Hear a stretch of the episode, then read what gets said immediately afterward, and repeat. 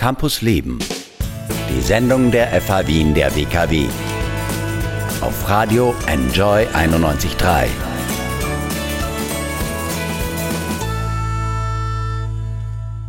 Wenn ihr morgens aus dem Bett aufsteht, worauf freut ihr euch?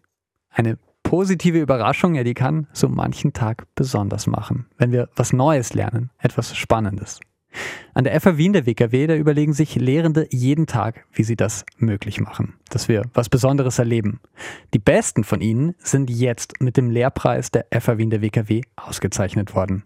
Wie macht Lernen Spaß? Elisabeth Gref, Steffi Bermann, Felicia Fuchs und Roman Kellner, herzlich willkommen in Campus Leben. Hallo.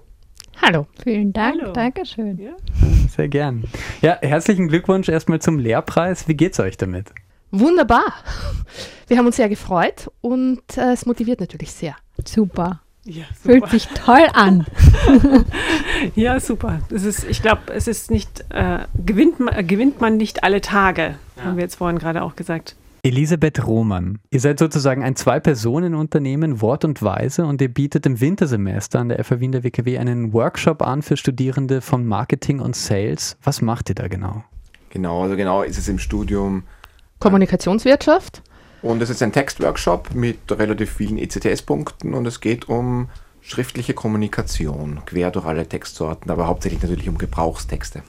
Texte, die man im Beruf brauchen kann, wie Presseaussendungen, aber auch wie man ansprechend schreiben kann, wie man kundenorientiert schreibt, wie man zielorientiert schreibt und wie man seine Textziele am besten umsetzt. Sehr cool. Jetzt habt ihr den Lehrpreis bekommen, den bekommt man ja nicht für irgendwas. Was macht ihr vielleicht anderes beim Unterrichten? Wie ist das zustande gekommen? Also den Preis konkret haben wir gekriegt für innovative didaktische Elemente, heißt so. Ja. Und äh, wir bringen ein bisschen Impro-Theater hinein. Also konkret haben wir das am Beispiel gezeigt, wie wir mit bestimmten Übungen aus dem Improvisationstheater ähm, das Texten anders als nur auditiv oder visuell spürbar machen auch. Genau, also es geht darum zum Beispiel, das bildhafte Schreiben auch zu erleben, ganz mit dem Körper zu erleben und dadurch anders zu lernen, als einfach immer nur übers Schreiben. Das heißt, wenn man dann ein Bild auch körperlich darstellt und gefordert ist, ein Beispiel, du schreibst, Ja. äh, du schreibst einen äh, Text für Ferien auf dem Bauernhof. Ja. Dann wirst du nicht einfach sagen, kommt alle auf unseren Bauernhof und wir haben einen, äh, keine Ahnung, wir sind super ausgestattet, sondern dann wäre mein Ansatz, dass die Studierenden in dem Fall den Bauernhof einmal aufstellen, körperlich, ja, und dann schauen, okay, was gibt's da alles? Ja? Da gibt's einen Stall, dann gibt's da drin, keine Ahnung, Heu, den Geruch von Heu, es gibt Kühe, es gibt Pferde. Es ist auch die Entscheidung dann eben nicht zum Beispiel Geflügel zu sagen, sondern wir haben Enten und Hühner zu sagen. Und vielleicht gibst du denen sogar noch Namen, ja, was es noch einmal näher zoomt und was es noch einmal persönlicher macht. Und das sind Sachen, die du spürst du, wenn du selber die Geschichte erzählst, so wie im Impro-Theater und wenn du selber aufstellst. Die Idee in dem Beispiel wäre, über ein konkretes Bild zum Beispiel in den Text einzusteigen. Und je konkreter das Bild mit allen Sinnen erlebt wurde, desto eher wird es auch möglich sein, das in einen Text zu packen. Das ist die Idee. Das ist super. Das kann man sich auch mitnehmen äh, nach Hause sozusagen, wenn man nicht im Marketing oder an der FA Wien der WKW beschäftigt ist. Und da kommen bessere Texte raus bei euch. Auf jeden Fall. Wir haben mehr als, als, als einen Sinn. Es geht sehr viel, dass man in der Lehre die Dinge nur hört oder nur auf der PowerPoint äh, liest. Und mit diesen Übungen wird halt auch die, das Kinesthet, die kinesthetische Seite angesprochen. Wenn man halt aufsteht, im Raum herumgeht, was tut. Und es gibt tatsächlich mehrere Lerntypen. Nicht alle Leute lernen leicht visuell. Viele Leute können sich Dinge viel besser merken, wenn sie das auch körperlich erfahren haben. Und das spricht die hundertprozentig auch mehr an. Und vielleicht auch noch zur Ergänzung, also es geht jetzt nicht nur um das bildhafte Schreiben, wir haben viel mehr solcher Übungen. Wir haben auch zum Beispiel welche, wo es darum geht, das eigene innere Lexikon anzuregen und spontan zu sein, also spontan mit Wörtern auf Inputs zu reagieren.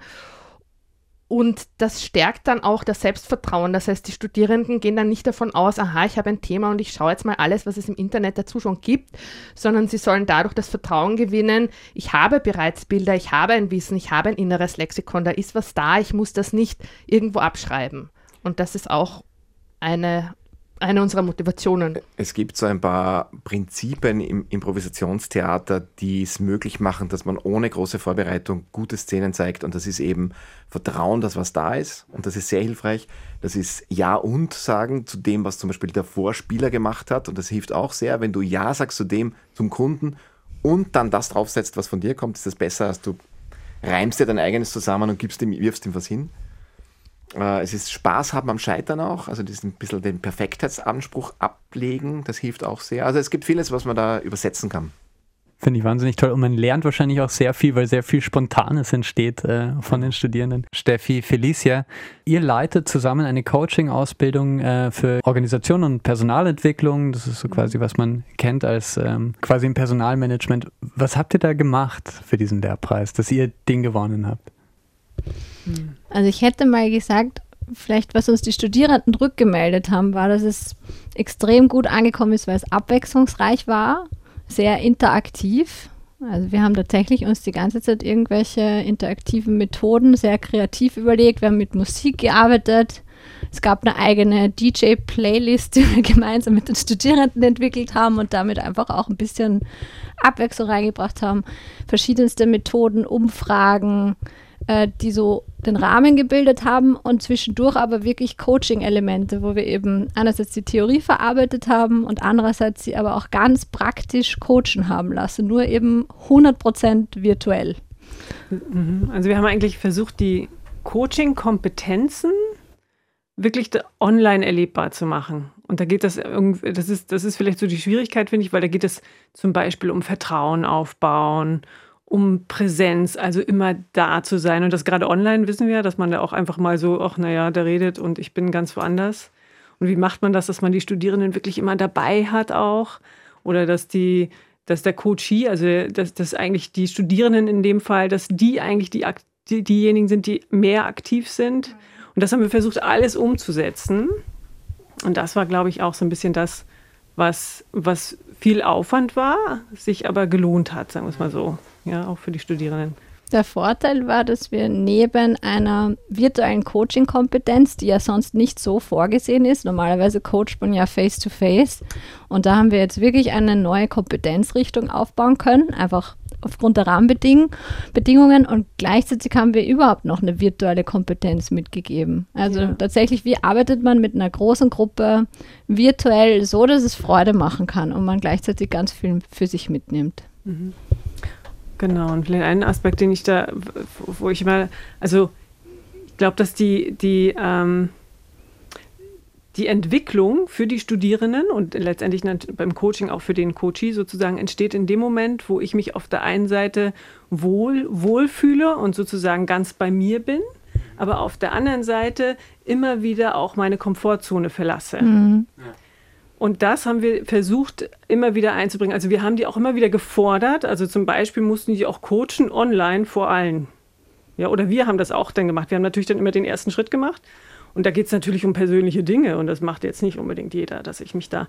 Das heißt, wir mussten das so aufbauen, dass wirklich alle das Vertrauen hatten, dass sich überhaupt auch jemand meldet, sowas zu tun. Mhm. Sonst ist Ruhe. Und dann sagt die, sagen alle, na, mach und ich nicht. Coaching-Methoden im Endeffekt, die du analog kennst, virtuell ummünzen.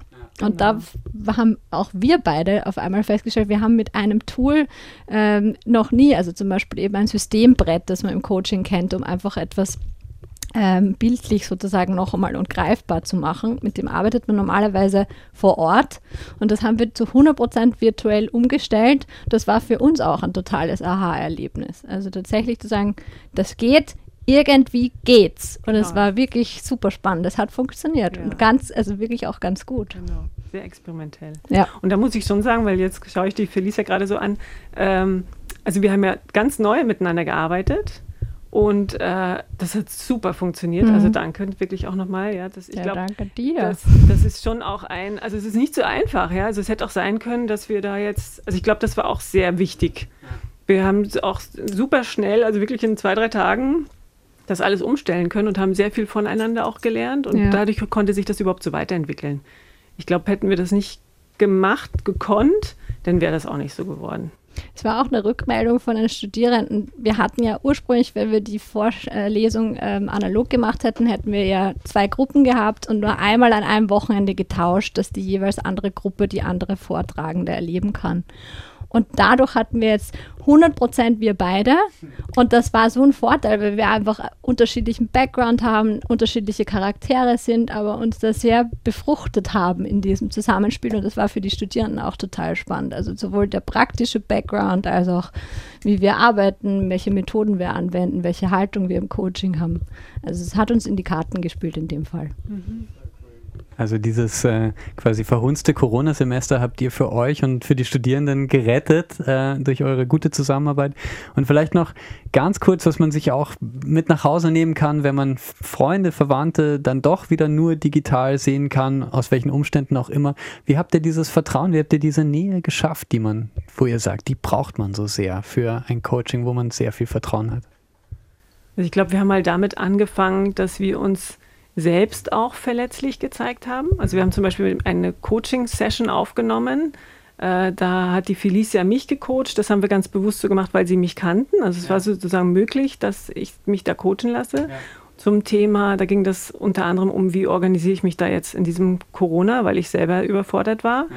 Und ich habe sozusagen mich selbst, ich bin ja auch von der Fachhochschule, muss man nochmal so, ich bin von der Fachhochschule, die Felicia ist selbstständig, die hat ein eigenes Unternehmen. Äh, sozusagen, jetzt zeige ich mich da eigentlich verletzlich, ja. angreifbar.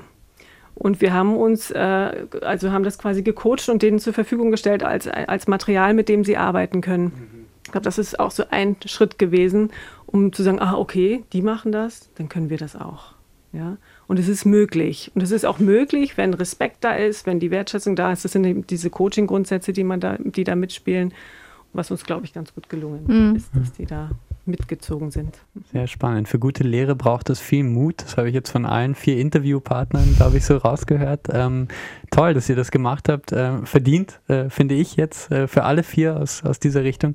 Ich sage vielen Dank, Elisabeth Gref, Steffi Bermann, Felicia Fuchs und Roman Kellner für den Besuch im Studio. Danke. Sehr gern. Danke für die Dankeschön. Einladung. Danke. Campus Leben.